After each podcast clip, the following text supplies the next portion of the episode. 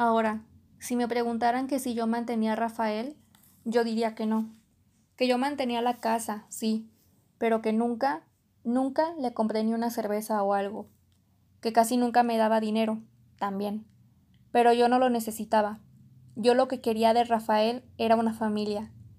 Si además me preguntaran que si yo lo amaba, diría también que sí, que lo amaba como se aman las cosas que te traen recuerdos, como las cartitas de los Reyes Magos, las fotos de los cumpleaños, la ropa favorita o cosas así.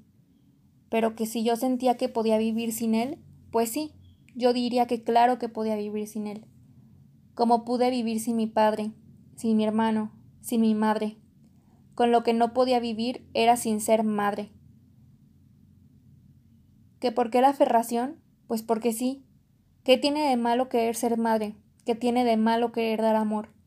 Yo quería educar a una niña que fuera distinta a mí, a mi madre, a la madre de Rafael, a mis primas, una mujercita distinta que no se dejara de nadie, pero que fuera amorosa. ¿Por qué eso podía ser malo? Por eso cuando Rafael le valió madre lo del aborto, ya no lo veía igual. Pensaba, bueno, él no tiene la culpa. Ya me dijeron los doctores que eso pasa, que es normal, que no me traume. Pero sí sentía feo. Nunca lo vi triste por perder a nuestro bebé.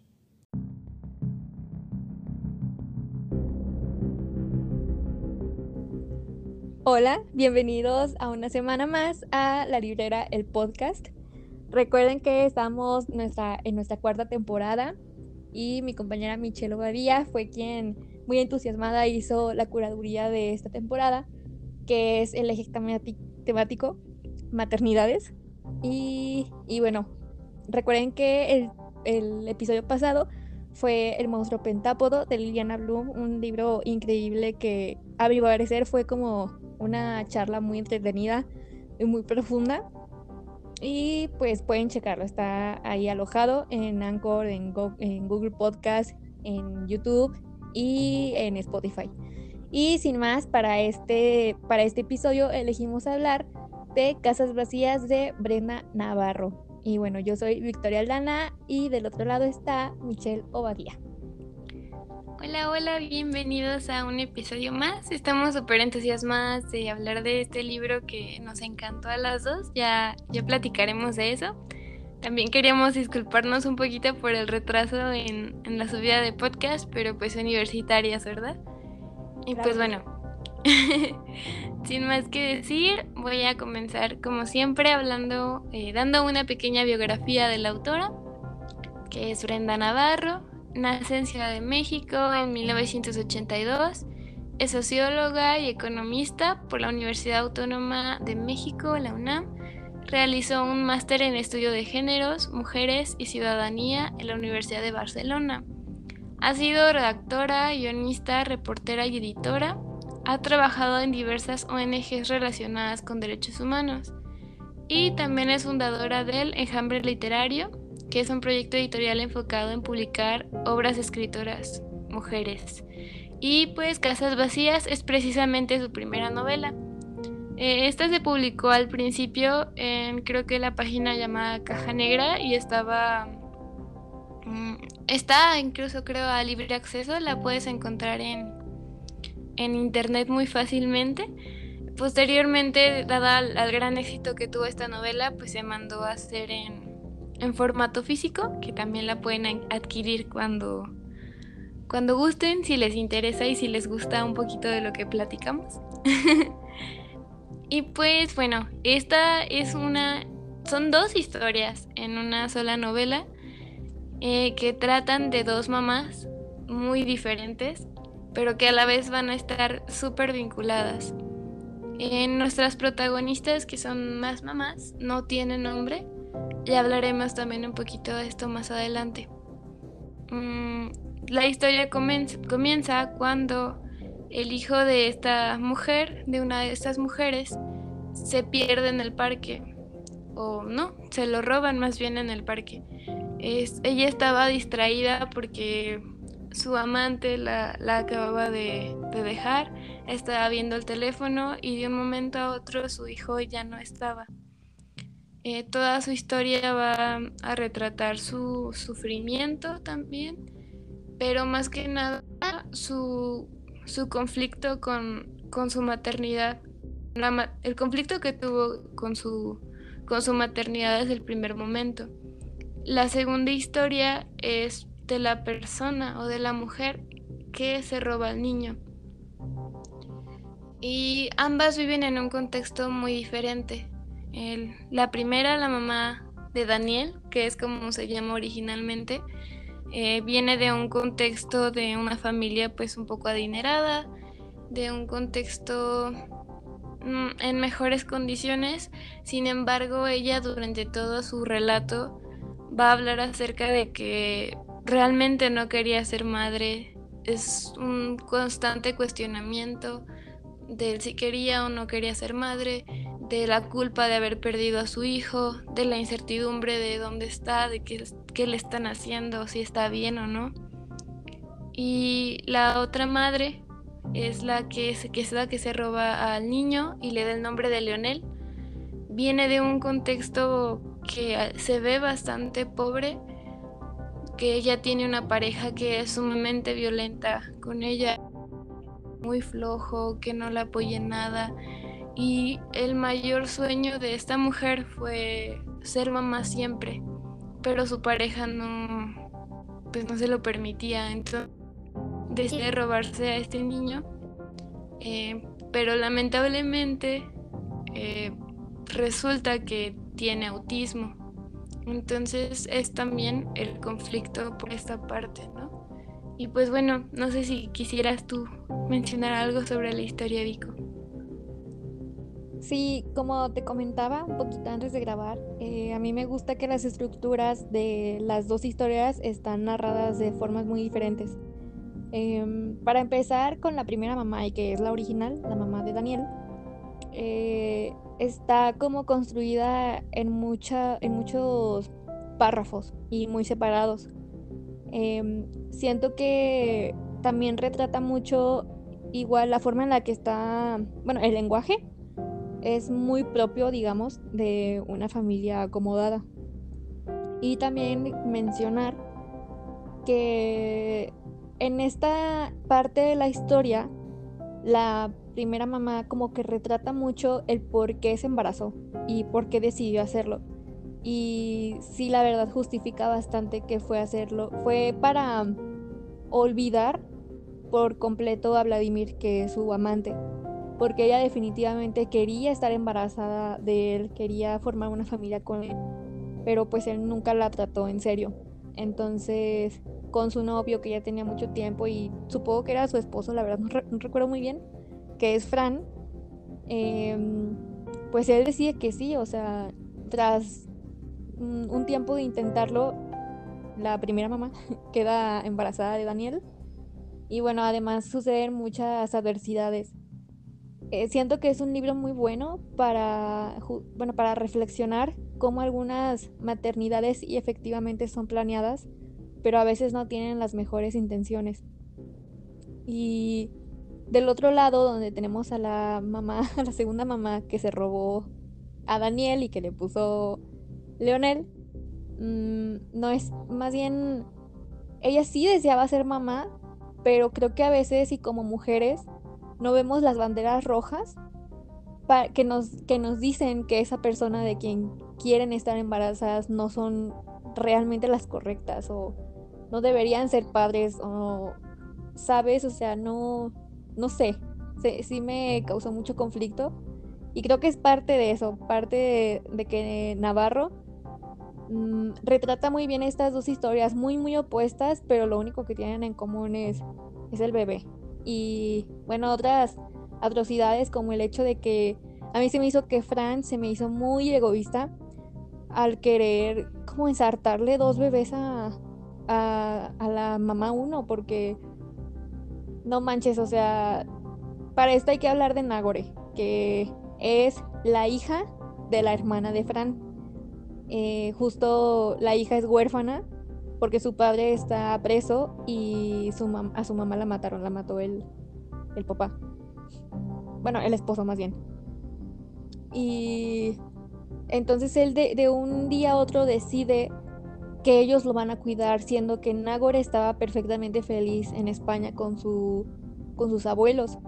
Y él dice, no, es que ellos necesitan, ella necesita una mamá y, y nosotros vamos a hacer ello, o sea, esos padres que ella necesita y no sé, a mí se me hizo muy egoísta y también muy frío respecto a que cuando Daniel es raptado, mm, sí culpa mucho a, a la mamá, uno, pero muy silenciosamente. O sea, él estaba feliz casi, estaba como un poco aliviado de que ya no lo tenían, pero sí la culpabilizaba con la indiferencia, que hay que recordar la indiferencia y, estas formas frías de ser también es violencia. Exactamente. Creo que es un tema muy importante y que al oír entrevistas de la autora, creo que el retratar las maternidades no era su objetivo principal. Más bien ella trataba de retratarlo el tema de las desapariciones. Pero sí logra hacer una reflexión muy importante acerca de la maternidad y la importancia, creo, de, de una maternidad deseada. Porque esta mujer tuvo dos maternidades forzadas. La primera se la como tú comentabas, se la achacaron a ella, decidieron por ella que ella iba a ser mamá de Nagore a partir de ahora y que ella iba a cuidar de Nagore. Y la segunda, que tuvo que tener a un bebé por complacer a, a su pareja. Y también, o sea, eso de por sí ya conlleva muchísima presión. Y después el saber que el, niño tenía autismo, tenía una enfermedad que lo iba a hacer pues dependiente de ella por muchos, muchos años, era muy fuerte, ¿no? Y, y todo el sentimiento de culpa, retrata todo el sentimiento de culpa que ella tuvo en todos los momentos de su maternidad, de su maternidad que no era deseada, que no era algo que ella hubiera decidido explícitamente. Y creo que ese es un tema muy importante. Otro tema que me parece importante, también dejando un poquito de lado el adultocentrismo, es que la relación de esta mamá con Nagore, la niña que, que le impusieron cuidar, es bastante mala y no por el lado de la niña, sino porque ella refleja ah, muy muy fuerte el rechazo que siente por, por la niña y no la trata bien y todo esto se acentúa con la desaparición de Daniel. En, una, en alguna parte le dice que ojalá hubiera desaparecido ella y no su hijo. Y creo que es importante hablar que, de, que, de que las maternidades precisamente deben de ser deseadas por esta razón, ¿no? Porque es muy difícil de por sí, ahora impuesta mucho más pero también, te digo, dejando de lado el adultocentrismo, darnos cuenta de que el maltrato hacia los niños no está justificado por ningún motivo. Creo que es un tema que también se podría reflexionar a partir de esto, que a pesar de que ella la obligaron a ser mamá y que y tal, tampoco tenía a lo mejor tenía esa, ese antecedente, tenía a lo mejor una razón para ser así, pero pues creo que nunca hay que justificar el maltrato y el descuido hacia los niños. Sí, totalmente. Además, es justo, siento que los niños no necesitan, no, no deberían ser receptores de ese odio y esas frustraciones. Y mucho menos por frustraciones de de las parejas, ¿sabes? Siento que es como algo bien ajeno que no les toca definitivamente, para nada. Em, y hay algo que quiere decir. Se me olvidó. ah, sí, ya, ya me acordé. Hacer mención que justo a mí este libro me hizo reflexionar bastante, o bueno, más bien nos va a hacer reflexionar sobre las propias maternidades, tanto de nuestras abuelas como de nuestras madres. Em, como que yo luego yo sí tengo esa herida, ¿cómo, le ¿cómo me dijo la psicóloga? Una vez me dijo que era como, creo que era la herida infantil o la herida materna, eh, que es cuando, igual cuando tú estás chico, o sea, eres un bebito, no alcanzas a medir lo que sucede realmente, pero con acciones, con cosas que suceden, al final sí terminas repercutiendo. Y pues es el hecho de que, o sea, nada que ver, ¿eh? nada, nada de lo que estamos hablando me lo hicieron a mí, solamente que este, a veces siento que las madres que aspiran mucho más allá de ser mamás, que aspiran a ser profesionales, maestras, eh, en, el, caso de mi madre, eh, pues es así, ella quería ser profesional y ella hizo su maestría. Entonces mi mamá carga mucha culpa, carga mucha culpa con eso de que fue muy criticada en mi familia de, es que estás dejando sola a tus hijas y es que bla, bla, bla, y, y solamente piensas en tu trabajo y así. Y aunque sí, a lo mejor em, hubo por ahí en algún momento, ahorita, ahorita como en introspección digo, es que también qué egoísta yo, no sé, así me sentí, por querer pensar que mi mamá solamente, solamente se tenía que dedicar a nosotras, ¿sabes? O sea, siendo que ser mujer y ser mamá eh, es va mucho más allá de eso, de, de querer aspirar a ser, a ser madres y, y mucho más difícil a querer ser las madres perfectas. Eh, entonces, no sé, a veces hay que sacrificar unas por otras, ¿sabes? Siendo que mi mamá sí trabajó mucho, mucho tiempo, todo el día, mis papás en general.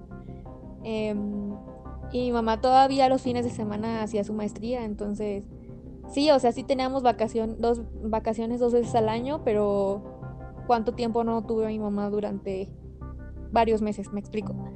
Entonces, ese es el tipo de cosas que a mí me hicieron como reflexionar y que es muy catar catárgico, no sé cómo decirlo.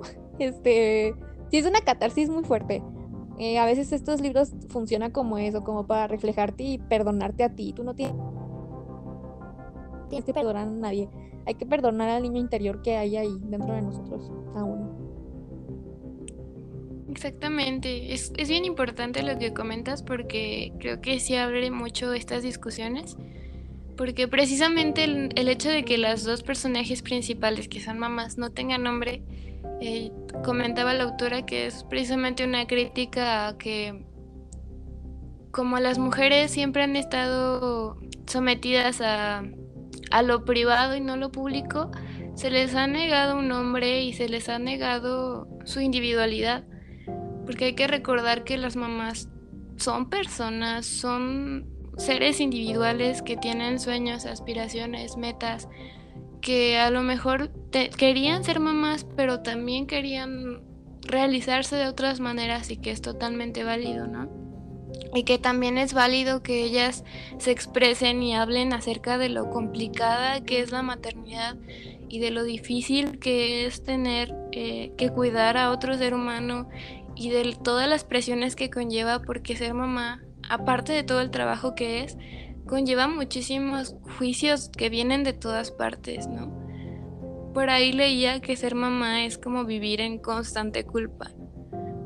Esta culpa de es que estoy en el cine y porque me quería distraer un rato y estoy muy estresada, pero siento culpa porque a lo mejor podría estar con mis hijos haciendo tal cosa, ¿no?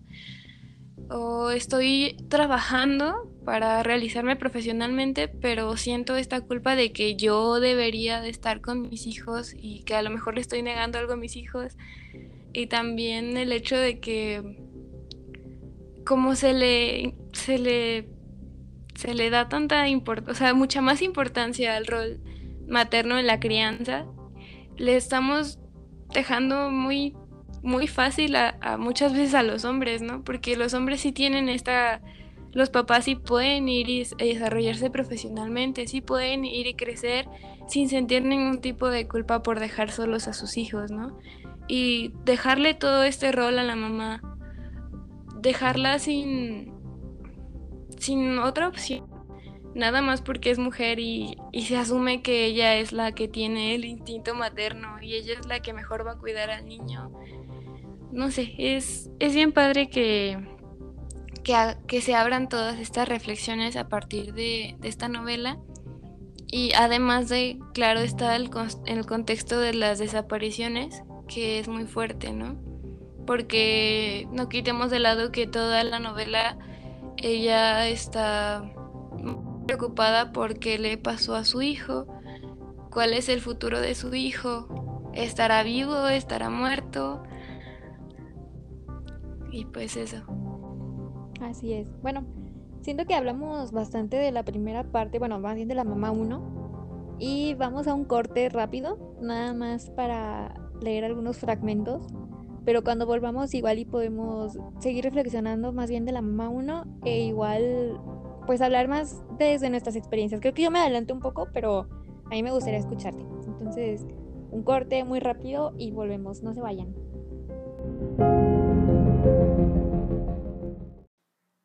Daniel desapareció tres meses, dos días, ocho horas después de su cumpleaños.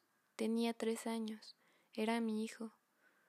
La última vez que lo vi estaba entre el subibaja y la resbaladilla del parque al que lo llevaba por las tardes.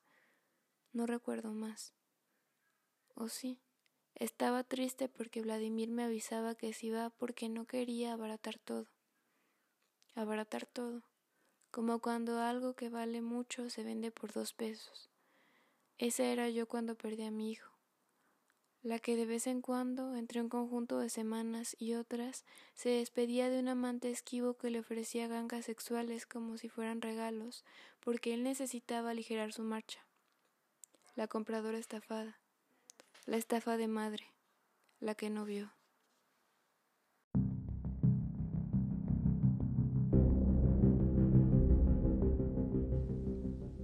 Y bueno, volvemos tras un breve, una breve pausa el, fragmento que acaban de escuchar fue de Michelle Ovaría. Y bueno, volvemos. Vamos a hablar un poquito más bien como de nuestras experiencias. O bueno, Michelle, ¿qué piensas acerca de la mamá 2? ¿O quieres hablarnos de tu experiencia? ¿O cuáles son tus personajes favoritos o más odiados? Pues ya entrando un poquito más en, la 2, porque no la abordamos mucho. Y poniéndolos en contexto, eh, es una mujer de un contexto, pues al parecer pobre, en un barrio, y ella no tiene una buena relación con su madre. Eh, tiene una pareja que quiere mucho, pero esta pareja es sumamente violento con ella, muy muy violento con ella, a nivel de golpes, insultos. Es una mujer que quería y deseaba con toda su alma ser mamá, a pesar de pues su contexto y de su de la pareja con la que quería tenerlo, ¿no? Como que no. Justo comentabas hace rato, Vico, que como que no se daba cuenta de con quién iba a tener al bebé, o no lo tomaba en cuenta. Y pues ella trabajaba vendiendo postrecitos y le tocó llevarlos a la fiesta de de la mamá uno y ahí vio al niño, vio a Leonel y se enamoró de él. Y pues decide robárselo, luego se da cuenta de que el niño tiene autismo y poco a poco se va desarrollando más la historia hasta llegar a un final como súper desgarrador. Ya también tú nos platicarás qué te pareció ese final. Pero está bien padre como las diferencias de contextos, que también el texto abarque una crítica de clases sociales, creo o, se nota por ahí un, un poquito. Y pues en cuanto a mi experiencia de lectura fue fuerte, fue un poquito complicada. Lo terminé rápido porque en sí es un, libro muy chiquito. Pero al igual que Pentápodo creo que es un tema muy, muy fuerte y también la manera en que está narrada es muy violenta. La llamaría yo. Es como también muy descriptiva y realmente llegas a empatizar con los personajes y a entender un poco el por qué actúan como actúan. Y pues eso, em, la verdad me gustó muchísimo el libro y sí lo recomiendo bastante, bastante. Creo que para ser la primera novela de la autora es muy buena, de hecho creo que ya está siendo traducida hasta en otros idiomas de lo bueno que es y pues me quedo con la expectativa de leer más de, de Brendan Navarro. Así es, justo también puedo regresar un poco a lo que dije con la mamá 1 y el contexto. Em, de este otro lado, tan solo la estructura en la que está narrada es así todo de corrido. No hay ni punto ni aparte, ni punto así. O sea, no hay párrafos, pues. Todo es así muy fluido y además maneja un lenguaje como muy duro, muy crudo también. Em, y a pesar de que la mamá 2 em, es maltratada, ella no se deja, o sea, ella también es así como muy cabroncita y se pone muy al tiro y no se deja. Pero esto no quiere decir que esté bien, ¿sabes? O sea, no quiere decir que, que siempre hay que ponerse al tú por tú con tu pareja y que los dos se golpeen, o sea, es horrible, la verdad. De hecho, ella menciona eh, que sin, a veces no seguía como las peleas es porque ella pensaba que, que Rafael lo le podría ganar o le podría hacer mucho más daño. Entonces ella era como quien terminaba, ¿no? Terminaba, digamos así, los golpes, la pelea. Y sí, es muy duro porque además de que la trata súper mal, este, la dejó ser... Ah, bueno, para esto, cuando se roba a Leonel, que bueno, es Daniel, em, luego se da cuenta Rafael, él se queda así como que, güey, o sea, ¿por qué hiciste eso? Qué raro, o sea, ¿cómo, cómo que te lo encontraste por ahí? No sé qué, o sea, porque para esto la mamá 2 nunca acepta lo que hizo. Ella esconde esa parte, ¿no? De que realmente lo vio y se lo robó. Entonces, bueno, incluso con eso, Rafael ya no, ya no la quiere ni, ni quiso nunca a, a, Leonel porque jamás dice que es su hijo. Y esta chica siempre quiso quedar embarazada de Rafael, pero él nunca quería, no se dejaba. Era un mujeriego, huevo, no trabajaba, no tenía dinero, em, nada, o sea, de verdad nada. Pero ella fuerzas quería un, un bebé con él, entonces por eso hizo lo que hizo, ¿no? Y y sí, o sea, es muy triste, muy triste cómo se encariña tanto con, con Leonel, pero al, pero al mismo tiempo toda la gente que ella conocía y que conocieron, llegaron a conocer al bebé, bueno, al niño, eh, se alejaron porque tenía autismo. Entonces se veía así como, pues no sé, o sea, como que juzgaban demasiado. Y sí, también me gustó mucho. De hecho, me gusta más esta, esta esa parte de la historia por cómo está escrita, como con el lenguaje, que a mí me gusta mucho que sea así como muy crudo y muy feo. Eh, aunque sufra demasiado, pero sí, este, sí me gusta, me gusta. Y bueno, em, pues no sé si tengo eh, personajes favoritos, pero sí sé que disfruté mucho leer la otra versión de, de La Mamá 2. Sí, se me hizo como que más entretenido, no sé por qué. Simplemente es como, sí es muy duro y muy feo, pero también me, me pesaba mucho leer lo de la, la mamá uno porque se lamentaba demasiado por porque desatendió a su niño por estar en, en el celular. Entonces, este, ella se castiga demasiado por eso. Incluso cuando quiso ir como a un grupo de ayuda, escuchaban que todos, este, no sé, que había, que no sé qué, o sea, como que ella comparaba su historia y pensaba que era mucho más mediocre que la de otros, entonces este, ella no iba porque le daba pena decir que por estar viendo el celular perdió a su hijo. Y ella decía, o sea, como que hasta se desvaloriza bien machín. Y, y bueno, ahorita que estábamos, bueno, eh, rescatando un poco nuestra charla de antes del corte, estaba pensando demasiado en que, no sé, igual y si no son muy acostumbrados a leer este tipo de temáticas, puedo recomendarles una serie que incluso Michelle también la ha visto. Eh, es How I Met Your Mother, o en español, Cómo conocí a tu madre. Cuando Lily, por ahí creo que es de la, quinta temporada, más o ah. menos, eh, queda embarazada y ya quería quedar mucho tiempo embarazada, desde hace mucho. Queda embarazada por fin, luego tiene al bebé y está con uno de, los protagonistas en el techo del departamento. Él le dice a Ted que, que lo sacara, que sacara eso que tuviera dentro y aunque le avergonzara decirlo. Y luego él le dice, Ay, a ver, hazlo tú primero, o sea, a ver, tú dime qué tienes para decir. Y Lily, llorando, dice que, que Marvin arruinó su oportunidad para ser artista, o sea, su bebé. Y eh, Lily quería mucho ser, ser artista, y también quería mucho tener, tener este, un bebé, pero al final creo que tener un bebé le quitó como, bueno, sí, digámoslo así, le quitó mucho más tiempo de lo que ella pensaba y ya no pinta, ya no. ella se pone muy triste, pues hay que ver todo el contexto de Lily. O sea, Lily era una, una morra que, que incluso había dejado su relación de años por irse a vivir su sueño de artista en San Francisco. Al menos esa parte y muchas partes, por ejemplo, también de, de cómo es esta Robin eh, y cuando se da cuenta que no puede tener hijos. Espero no esté spoileando a quienes, a quienes estén viendo esta serie. Pero es muy triste, siento que son dos personajes muy importantes en la serie que sí retratan bastante bien lo que son la maternidad deseada y la maternidad no deseada.